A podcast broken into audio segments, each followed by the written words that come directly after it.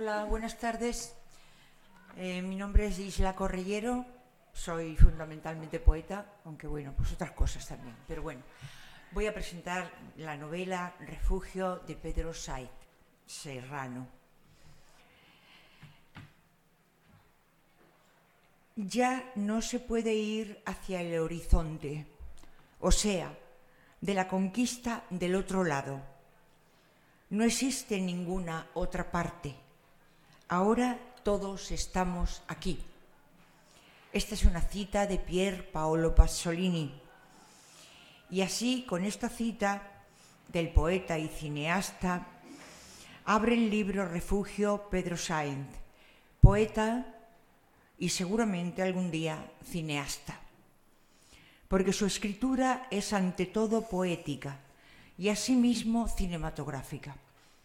En la novela Refugio están presentes constantemente la honestidad, la rebeldía, la libertad y una deslumbrante belleza ante la fulminante naturaleza con la eterna herida de los obsesionados, el drama de sus gentes y sus valles.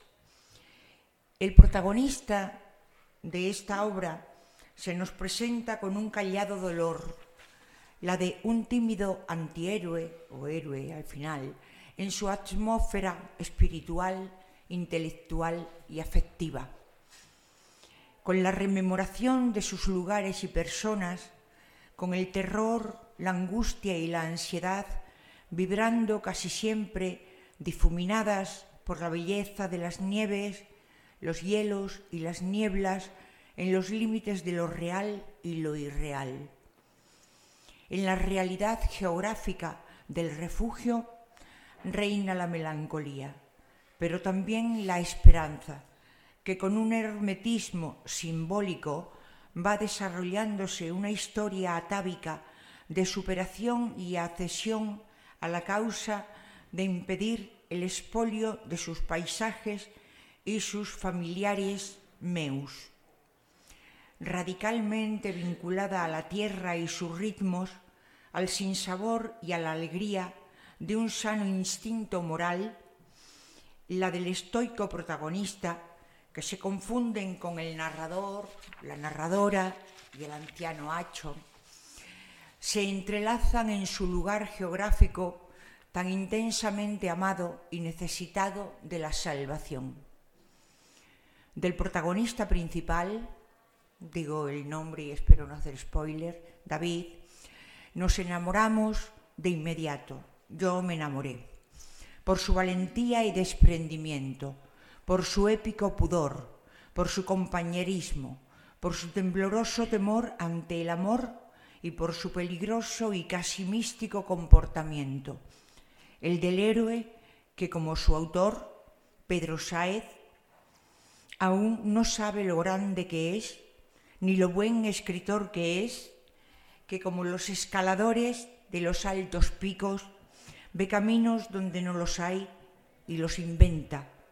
Así el celador insomne y así los poetas.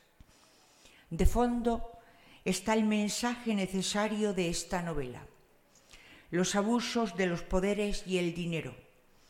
Las expropiaciones obscenas de las tierras y los bosques las vicisitudes de los montañeros y alpinistas. Ante esta historia de supervivencia y los límites del fracaso y los triunfos está la soledad ante la grandiosidad de las montañas, que hoy sabe su autor y sabemos que el mensaje actual y ya para siempre en estos dos últimos siglos ha de ser el de esta obra. Pero en esta obra nos encontramos con algo menos habitual, y es que, sobre todo, nos ayuda a ser buenos. Nos pone en el camino de la bondad como excelencia. A pesar de la eterna herida que todos soportamos, hay que alzar la garganta hacia las estrellas, como decía Eurípides. Tan lacónico como un asceta le llega a responder a Claire Cuando escalo, no follo. Escapando siempre de la desesperanza y sus peligros, de la pedriza a los Alpes o a la Patagonia, con dolor y alegría, con oxígeno o sin él, con una humildad desgarradora, sin el ego maldito ni el narcisismo de otros, solo con su orgullo y el coraje de los desposeídos y los nómadas. Sin la ostentosa vanidad de los turistas, los himalayistas son el símbolo de la creatividad humana, huyendo de la prisión del consumismo y de la propia, y de la propia eh, prisión de cada alma. Con su divina obsesión desafían a la muerte y nos muestran el camino de los otros caminos, siempre con la fe y la ilusión de llegar a plantar un haya en los bosques de los sueños. Gracias.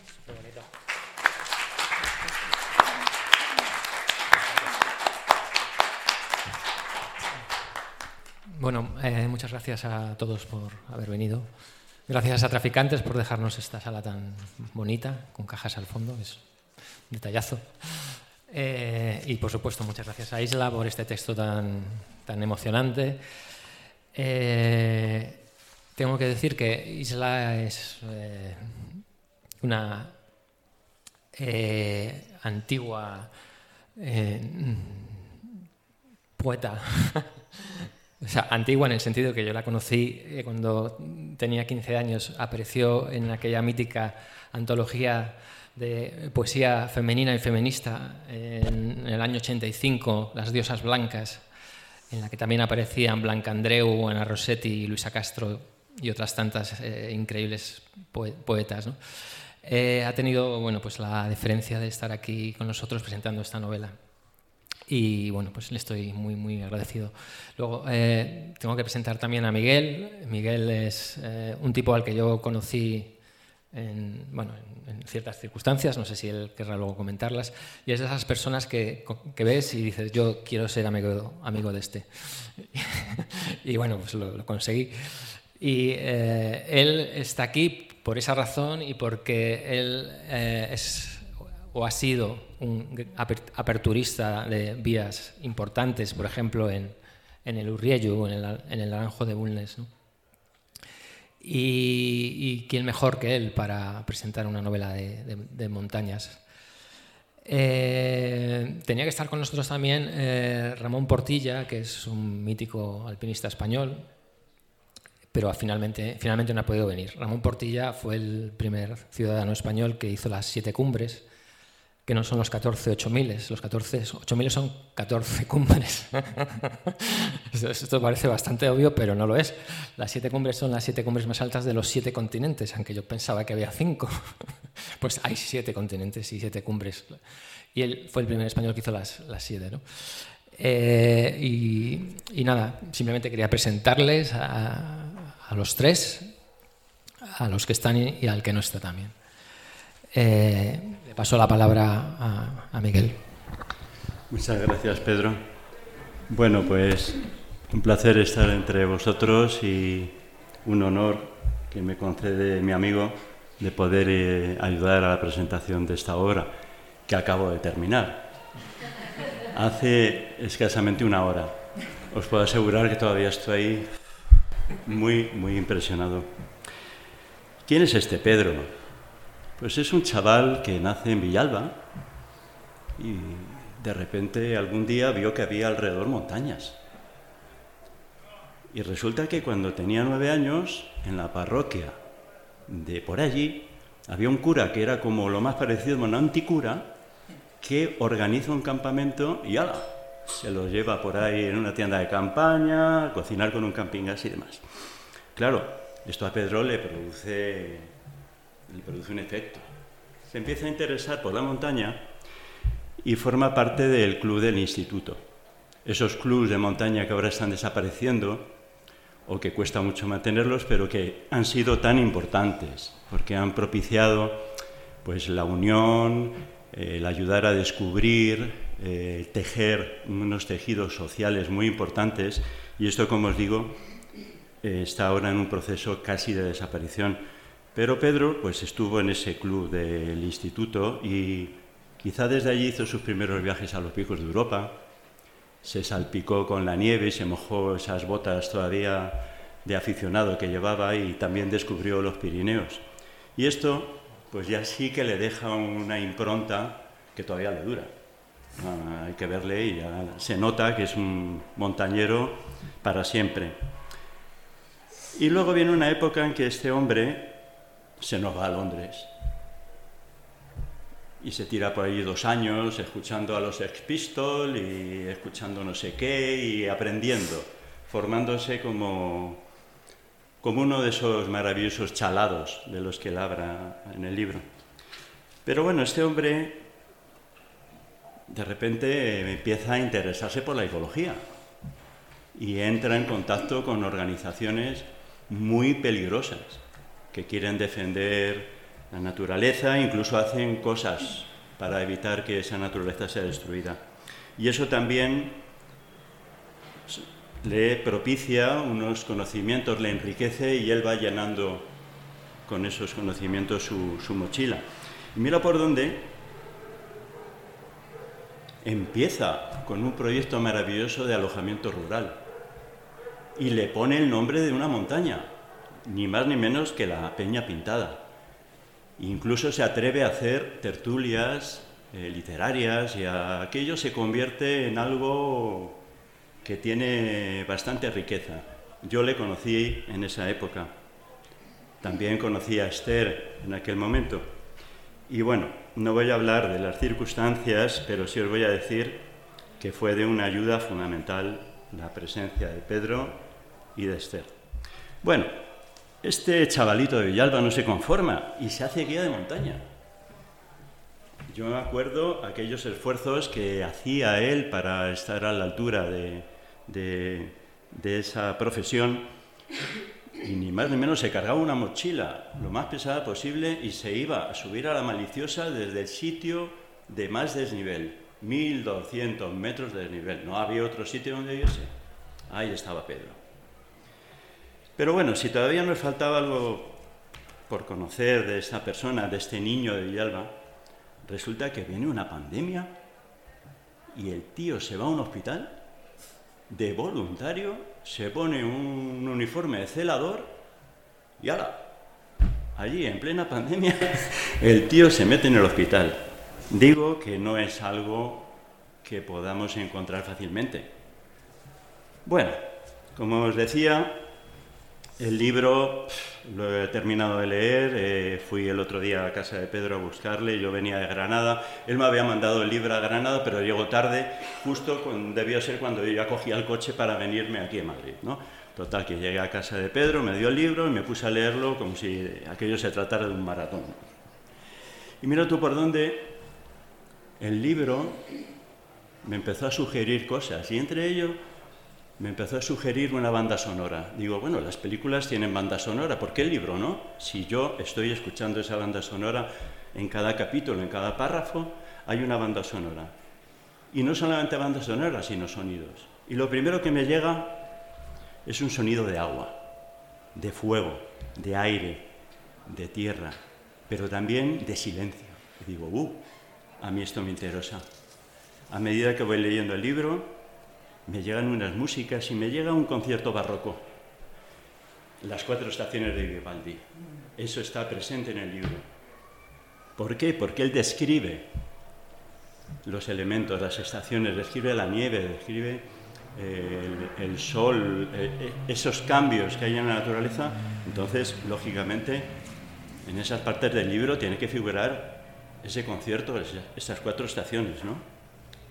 Pero vamos avanzando y Él nos va sumergiendo en espacios de alguna manera más íntimos. Y suena Eric Satie, y suenan las ginopedis.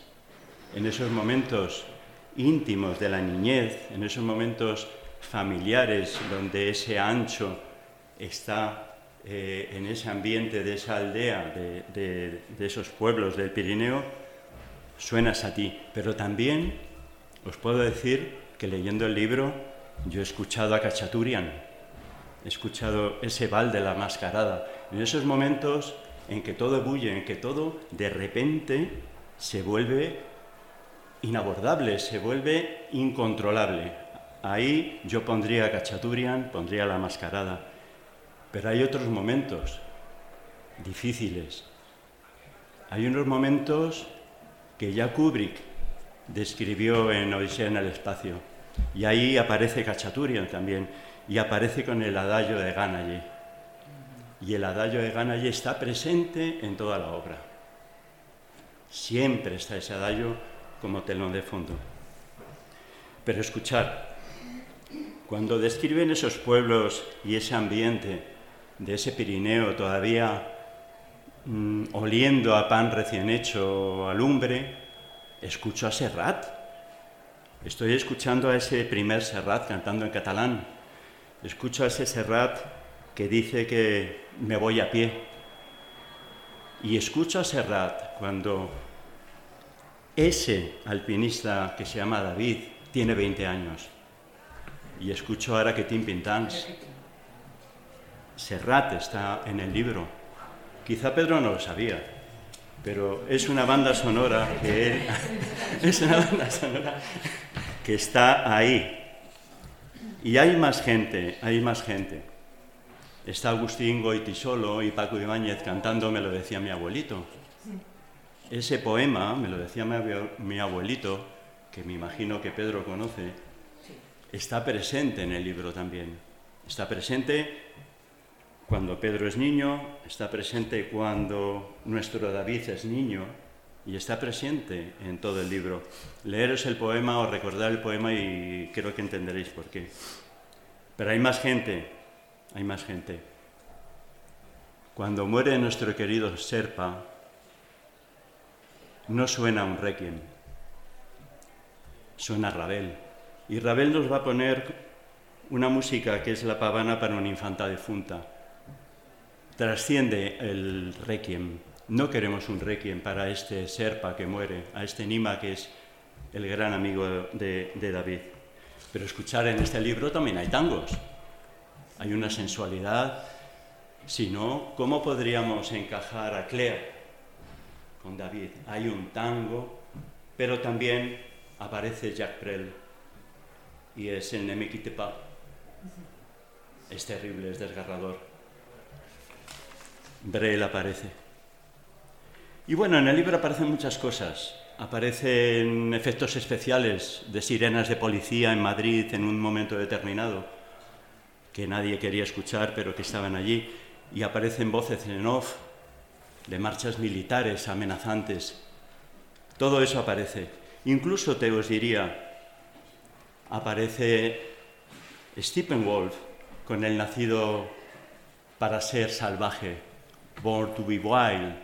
Esa canción está presente también en el libro, está muy presente. Incluso os diría que aparece la banda sonora de Tiburón. ¿Cuándo?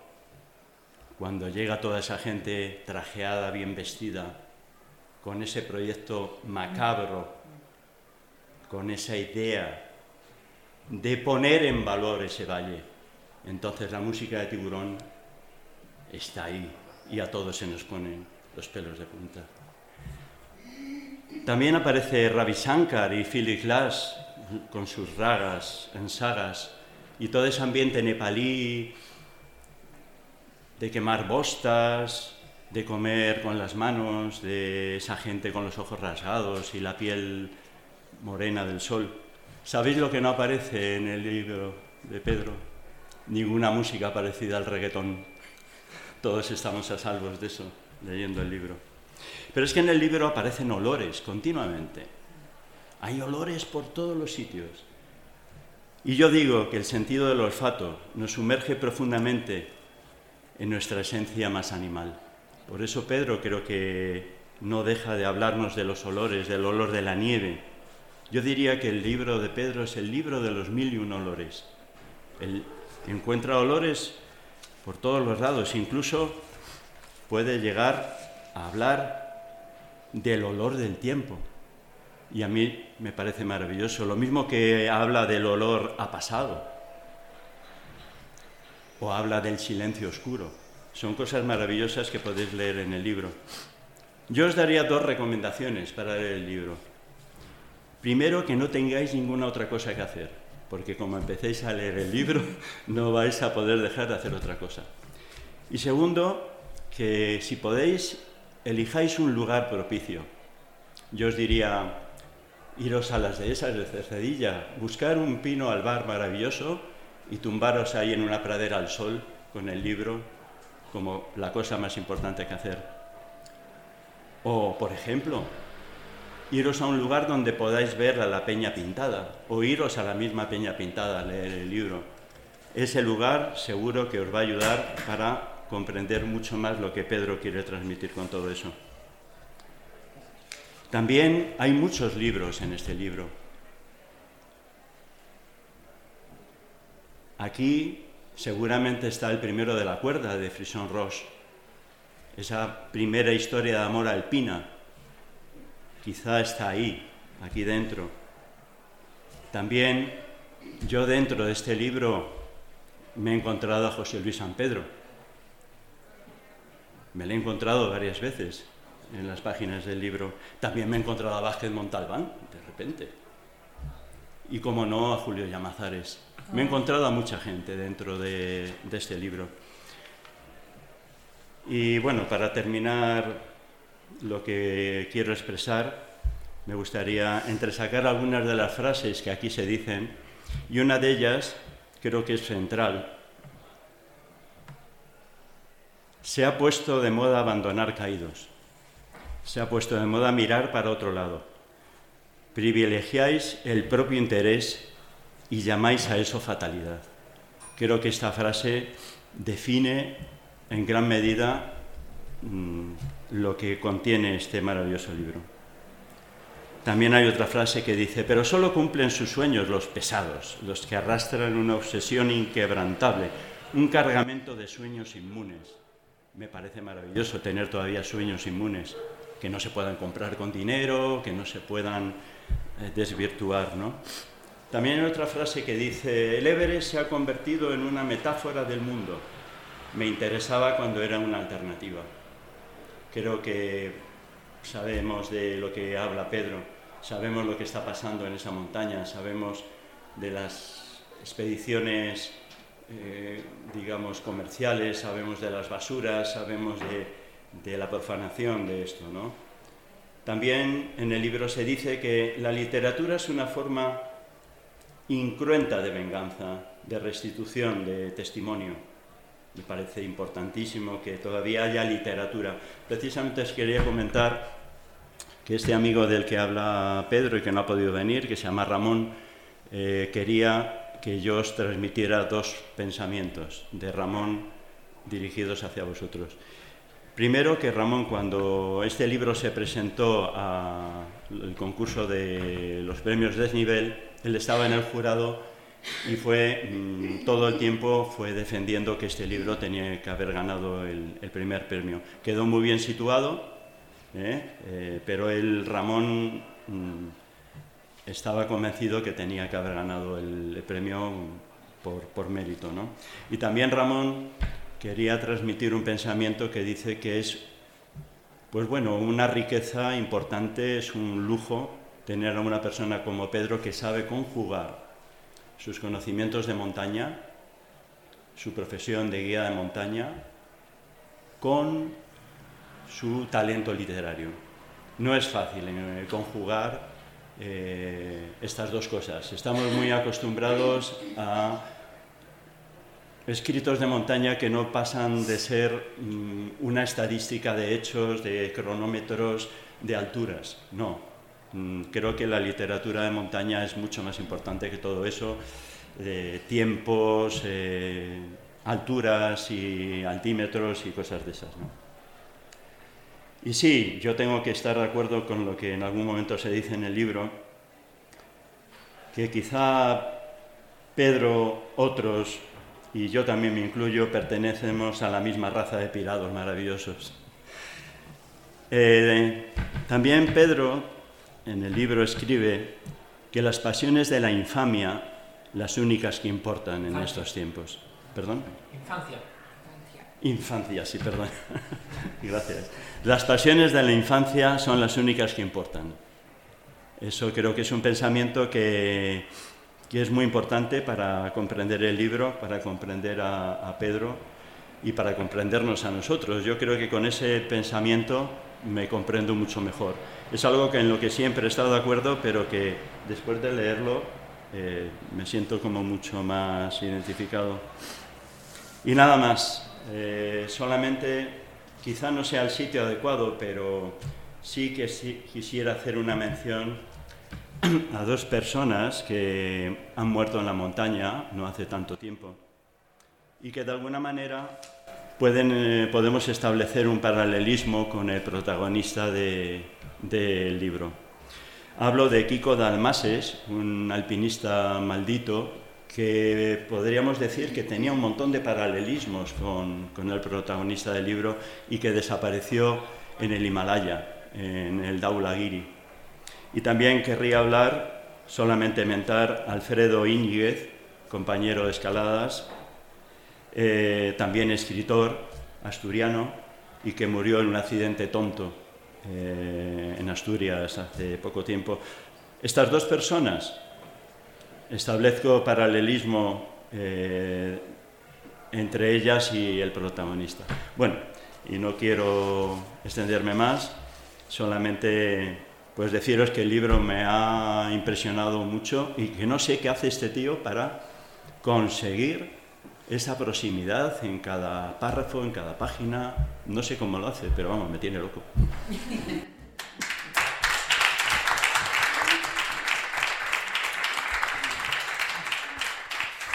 Bueno, muchas gracias. Eh, ah, muchas gracias, Miguel, por una presentación tan musical y tan, tan bonita.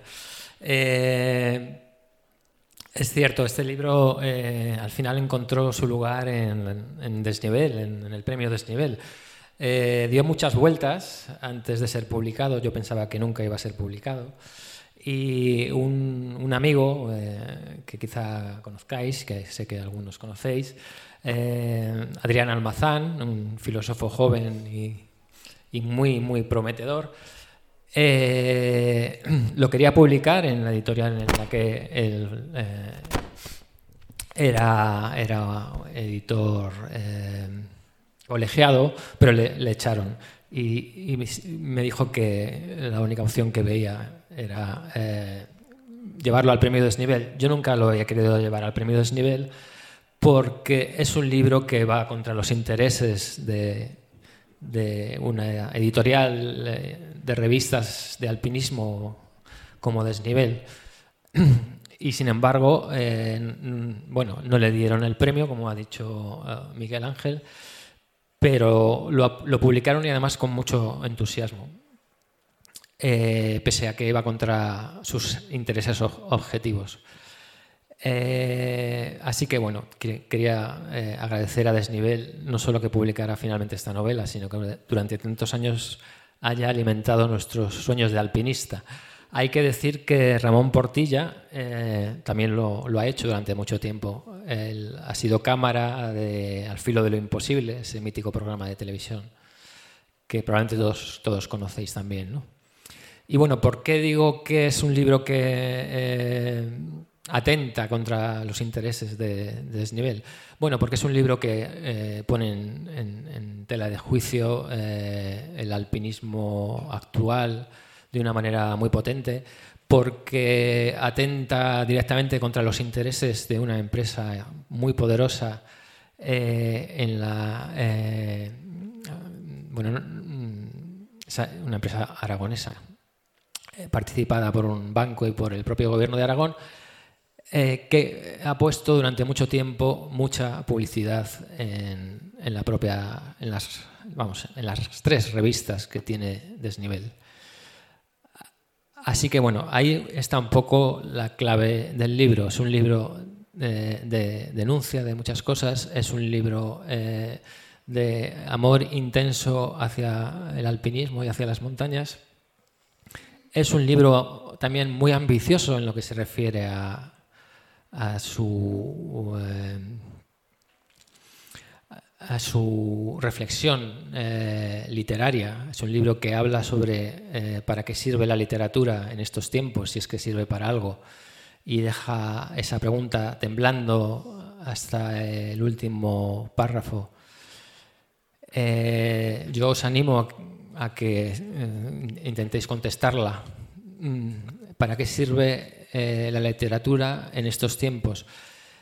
Eh, hay muchas citas en el libro, Miguel ha, bueno, hablado de algunas.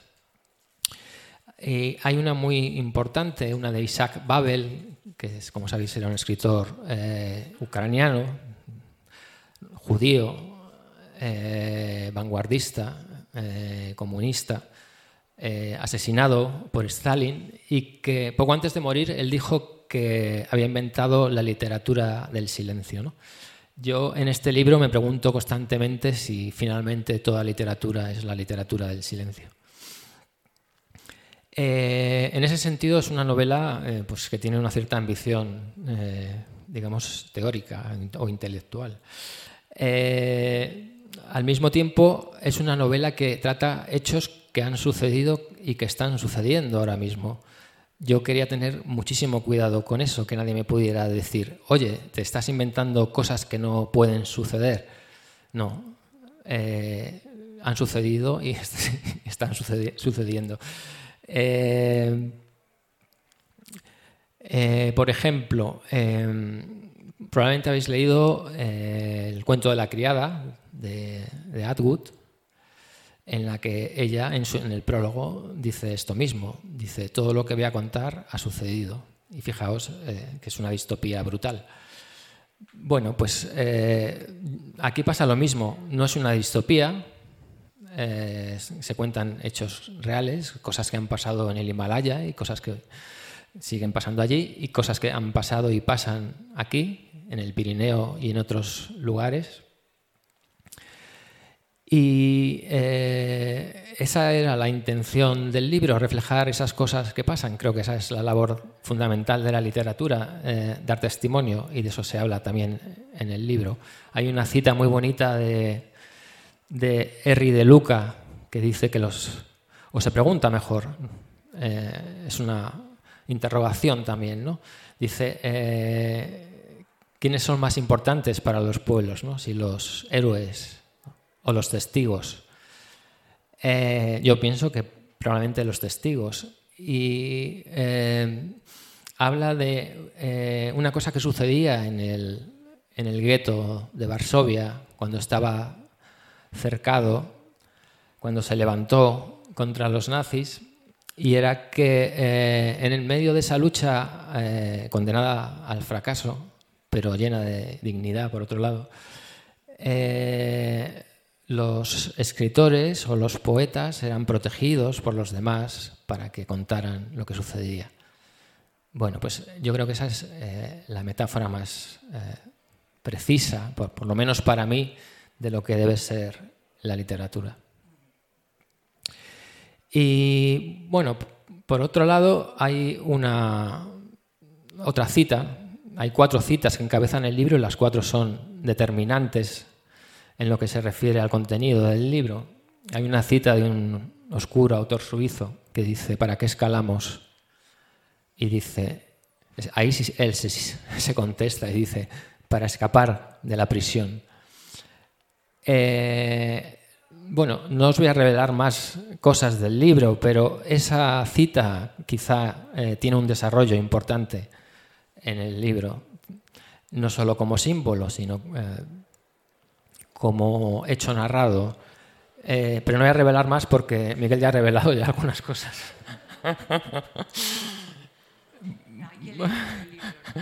bueno, en cualquier caso, eh, aparece una prisión, por supuesto, en la novela y aparece un refugio, por eso se llama refugio.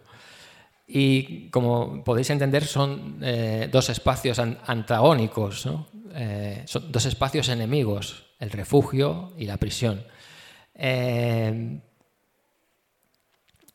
vivimos en un mundo que ya no es refugio y que no puede serlo y que no lo va a ser para nadie. Siento deciros esto, ya lo sabéis, pero hay que recordarlo.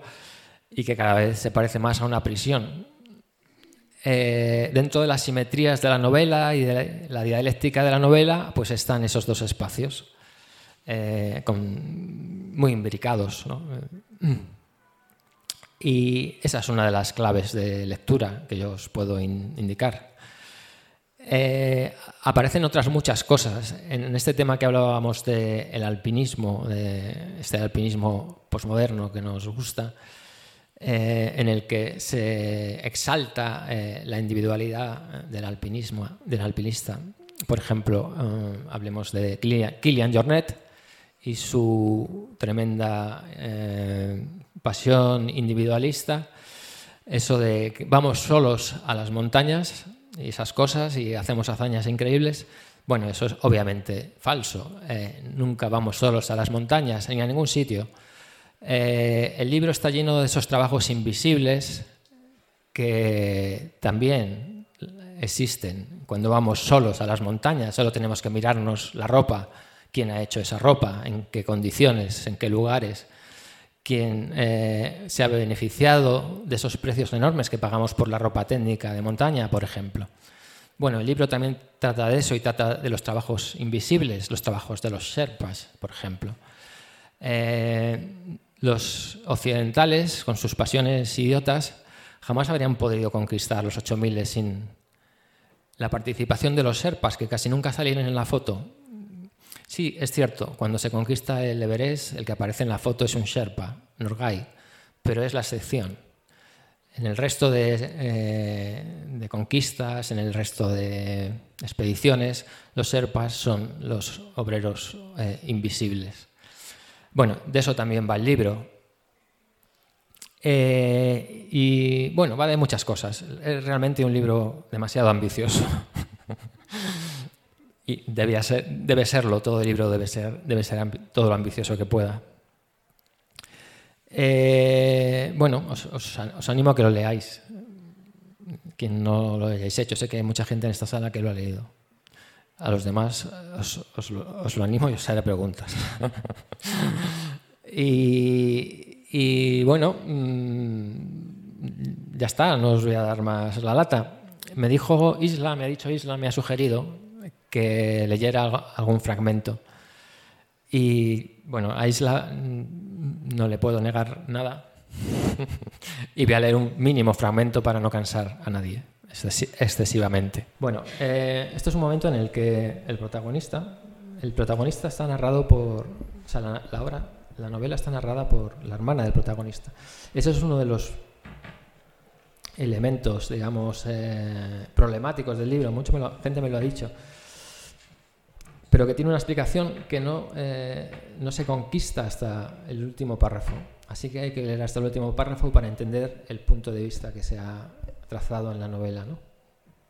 que es eh, la de la hermana del protagonista. Tengo que decir que toda la información que ella tiene es, eh, es una información de primera mano y que todo lo que dice, según el universo novelístico, este es totalmente cierto. Bueno, es un momento en que este señor, David Abos, este alpinista, regresa del Himalaya y vuelve a su casa familiar, a la casa del Pirineo. Le recibe su tía, con mm, quien se ha criado, quien, le hacía pasteles. Y se queda mirando una foto que hay allí en, el salón, una foto de él, de él en una cumbre. Eh, no recuerdo cuál.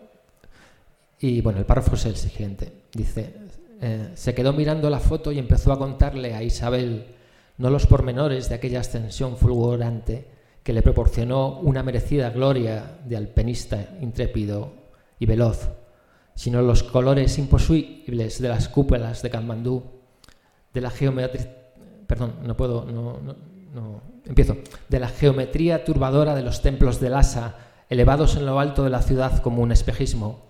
Le habló de las infinitas llanuras del Tíbet, polvorientas, amarillas y desoladas, habitadas por gente ruda y hospitalaria pese a la hostilidad de un medio implacable. Le habló de las manadas de jacks recortadas contra un horizonte de montañas, tras las que el sol desaparecía sin preámbulos ni transiciones.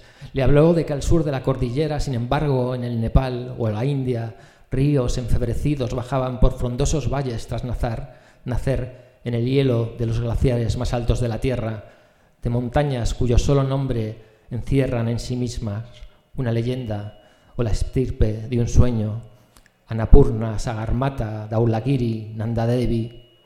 Le habló del deslumbramiento del Lama Dablan, que tras doblar un recodo más allá de Nanche Bazar se ofrece como una visión imposible, como una imagen no de este mundo, sino de la más pura y abstracta fantasía.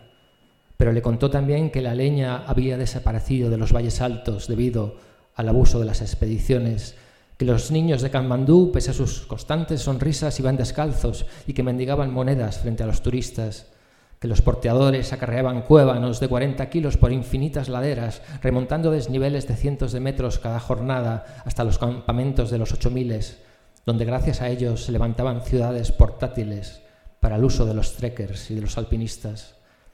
Le contó que el collado sur del Everest no era hermoso, porque estaba lleno de botellas de oxígeno, de tiendas rotas, de cuerdas podridas y hornillos oxidados, y que no era raro encontrar cadáveres cubiertos de hielo en la ruta hacia la cumbre, parados y melancólicos como buques de querpitos. Le dijo que allí comprendió que nuestras posibilidades de triunfo en la montaña se sostienen sobre la precariedad de ese mundo, de esa gente.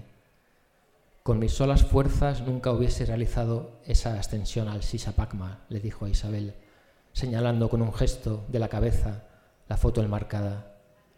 Pero en las fotos de los periódicos solo salí yo, solo apareció mi nombre.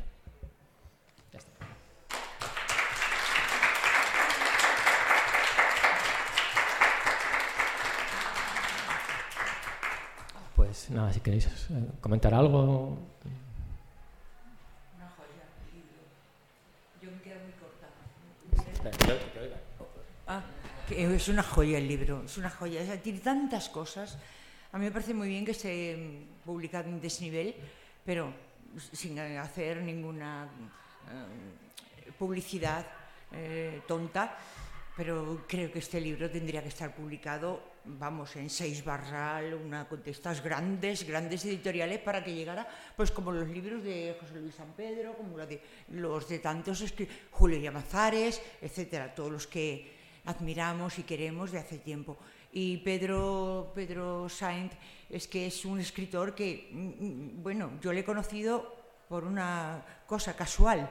Eh, eh, debería llegar a muchísima más gente y bueno, desgraciadamente tiene, eh, es así. Si no publicamos en editoriales grandes, no, llega, no se llega a donde hay que llegar. Y este libro es muy necesario que llegue a la gente joven y a la gente mayor porque, porque descubrirá lo que, bueno, muchas veces el, eh, desde cuando se empieza, empieza el montañismo, cuando eres niño y empieza los, los, chicos en la patriza, pero bueno... Eh, hay que darle visibilidad a este libro. Yo me parece, yo creo que, como había dicho antes, Pedro aún no sabe que es un grandísimo escritor. No sé si lo sabe o no, pero porque él ha leído, él es un gran lector y tiene que tener una medida de lo que hace, ¿no? Él sabe cuál es su medida como más o menos lo sabemos todos, pero a veces se nos pierde porque, porque no, eh, mm, no, sé, no, eh, no sé, creo que ha sido esa historia de que no le dieron el premio, no sé por qué, cuál sería el otro el, al que le dieron el premio. Este tipo de cosas ocurren muchísimo en la literatura, bien porque hay otros lazos, porque hay contactos, porque no sé qué. Bueno, el caso es que hay libros maravillosos, increíbles, grandiosos, que no pasan de un peldaño, ¿no? Y yo creo que a este libro tenemos que darle la importancia que, tiene ahora mismo, que ha tenido, mm, aunque no haya sido publicado antes del 2021, y que va a tener en lo que queda del siglo XXI. Yo mm, lo que tengo que decir, mm, vamos, mis palabras poéticas se quedan en muy poco. Eh, creo que, que Miguel ha hecho una labor muy, muy grande de porque que el libro es inacabable. O sea, yo a veces tenía la sensación de que estaba leyendo a Virgilio. O sea, la Eneida, joder, es que me parecía que no se acababa nunca tanta belleza, tanta eh, grandeza, ¿no? Y bueno, me callo ya para que preguntéis alguna cosa.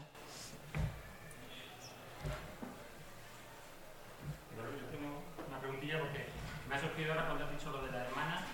El hecho de que esté narrado a través de la hermana, no directamente con un narrador, se me ha ocurrido, a ver qué cómo dices, no es para ponerte tú un poco de distancia con David, para no ser demasiado David tú, que tenéis habilidades. Bueno, no, yo no me parezco nada a David. Más quisiera. No, pero sí, sí es cierto que eh, la mirada mm, de su hermana es desmitificadora respecto a David. O sea, su hermana es su hermana, le conoce y por tanto no le ve tan heroico como le pueden ver otros, otros personajes. El propio periodista Jaime que le tiene completamente mitificado, pues su hermana eh, le baja un poco al suelo y, le pone un poco en su sitio. En muchos momentos mm, es bastante crítica con él. no deja de ser, pues sí, un héroe solitario. bueno, eres obviamente un alpinista brillante, pero ya está. No, hay que darle más importancia. Y ella lo sabe. Y hay un momento en que ella dice, los héroes mienten y se mienten. Y ella lo sabe. Visto desde otro, desde otro lugar, pues a lo mejor eh, David hubiese resultado como más heroico aún, lo cual ya sería insoportable. Sí, parece mentira que no hayas estado allí, porque o sea, tanto cuestión paisajística como descripciones, como el ambiente o como el problema de la mercantilización de la subida a, a, todo eso. Mm, antes me decía Miguel, eh, cuando le he dicho que no había estado en el Himalaya, que se escribía como Julio Verne. Julio Verne no... No estuvo. No estuvo en ningún sitio. Ni estuvo en la luna, ni en el centro de la Tierra. Ni en ningún sitio de eso, sí. Pero es que no era convincente lo que el centro de la Tierra. Era convincente. Total. ¿Verdad? ¿Verdad que Julio Verne no es convincente? ¿Qué dices? Bueno, en su tiempo seguro que lo era. De todas maneras, eh, eh, él no tenía bibliografía sobre la Luna. Yo tengo bibliografía sobre el Himalaya eh, buena. básicamente hay tres libros en los que mm, confié. Uno es el de John Krakauer, Everest, ¿no? 1996. Habla de la tragedia del 96 en la expedición que hubo. Bueno, hubo muchas, ¿no? Y, hubo bueno, una tragedia muy importante, murió, murió mucha gente.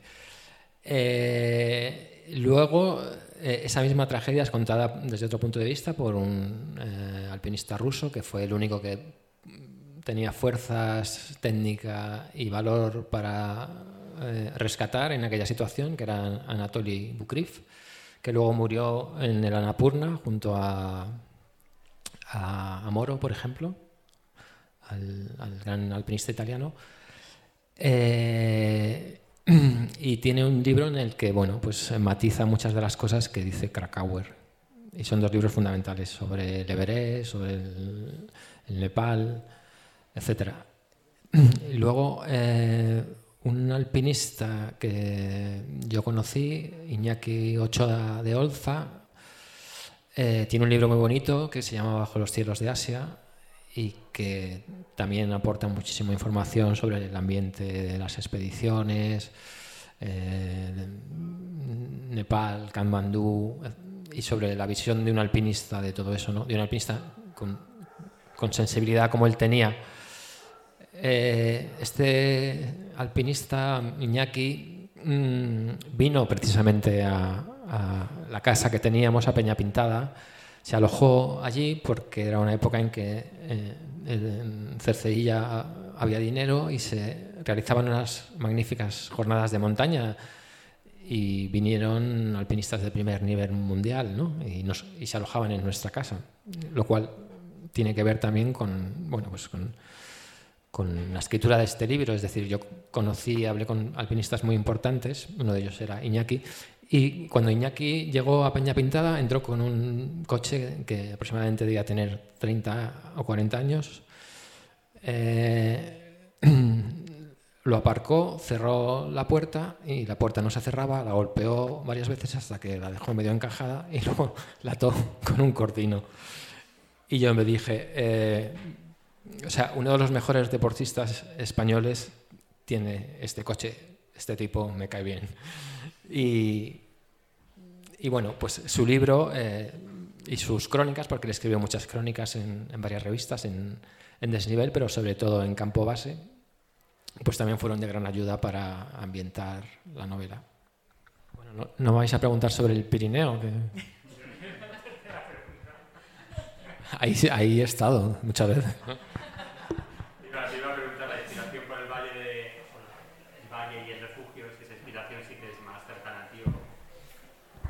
Eh, sí, como, os decía antes, eh, todo, esas cosas que se cuentan en la novela han, pasado, ¿no?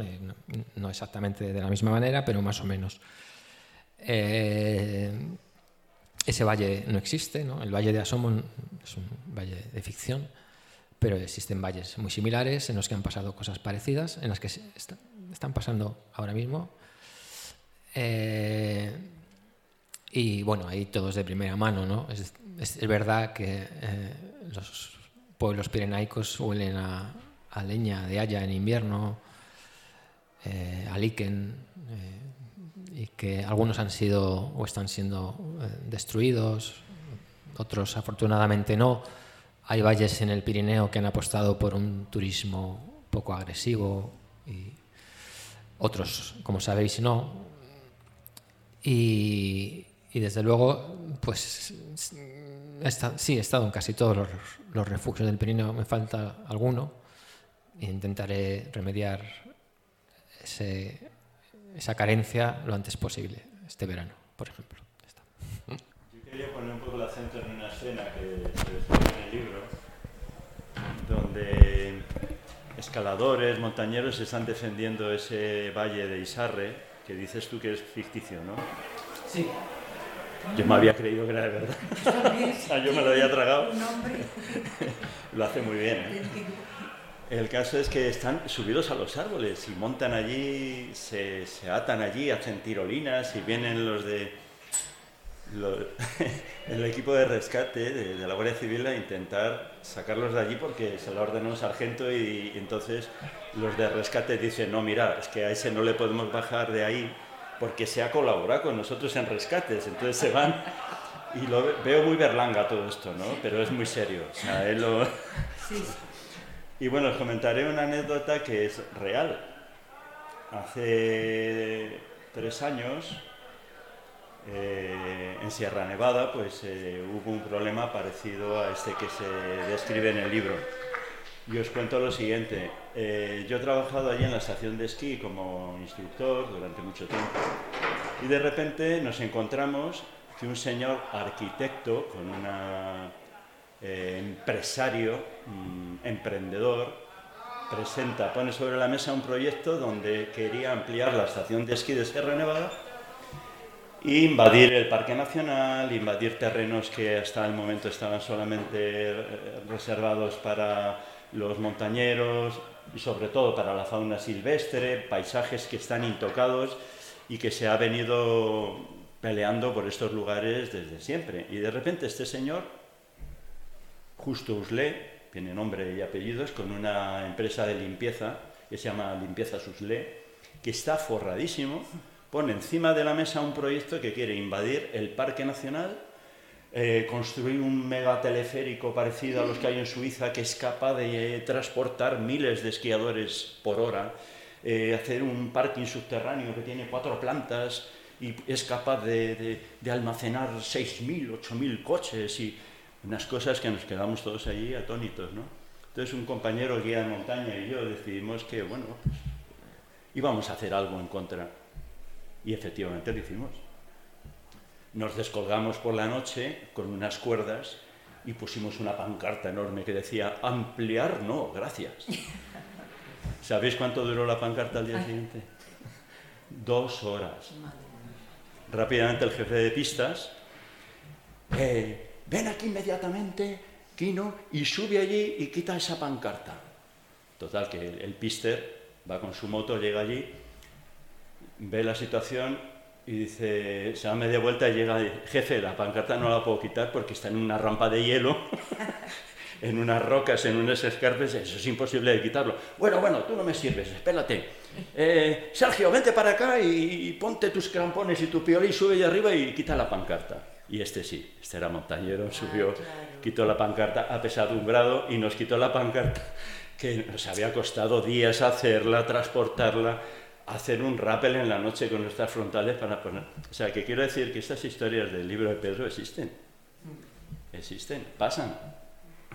Doy fe de que ocurren. y ocurren en el Pirineo y ocurren en Sierra Nevada. La buena noticia, pues que no fue por nuestra pancarta ni por las 500 pegatinas que, pusimos, una, una pegatina así maravillosa. ¿Os acordáis de aquella de nuclear? No, gracias. Pues nosotros decíamos, Ampliar no, gracias. y poníamos el logotipo de, Sierra Nevada. Yo me gasté 500 pavos en las pegatinas. Ahora, os puedo asegurar que no había un solo rincón de Sierra Nevada donde no estuviera la pegatina. ¿Qué ocurrió? Mandaron a, los de limpieza con cuchillas para quitar las pegatinas por todos los lugares. De, de la misma manera que aparecían las pegatinas por el día, desaparecían, pero vamos, en cuestión de minutos. Pero bueno, yo no sé, os vuelvo a decir no sé qué tiene ese hombre, esa capacidad de, llegar a, lo, próximo, a lo cotidiano, a lo grande, pero también a lo que, a lo que tenemos alrededor. A mí, desde luego, no sé, cuando me he leído el libro, todavía digo, joder, ¿será magia? ¿Será brujería? ¿Será intuición? ¿Será literatura? Bueno, ahí lo dejo. Bueno, pues si no tenéis más preguntas, y nos vamos a tomar cañas, ¿no? ¿Lo hacemos? Gracias.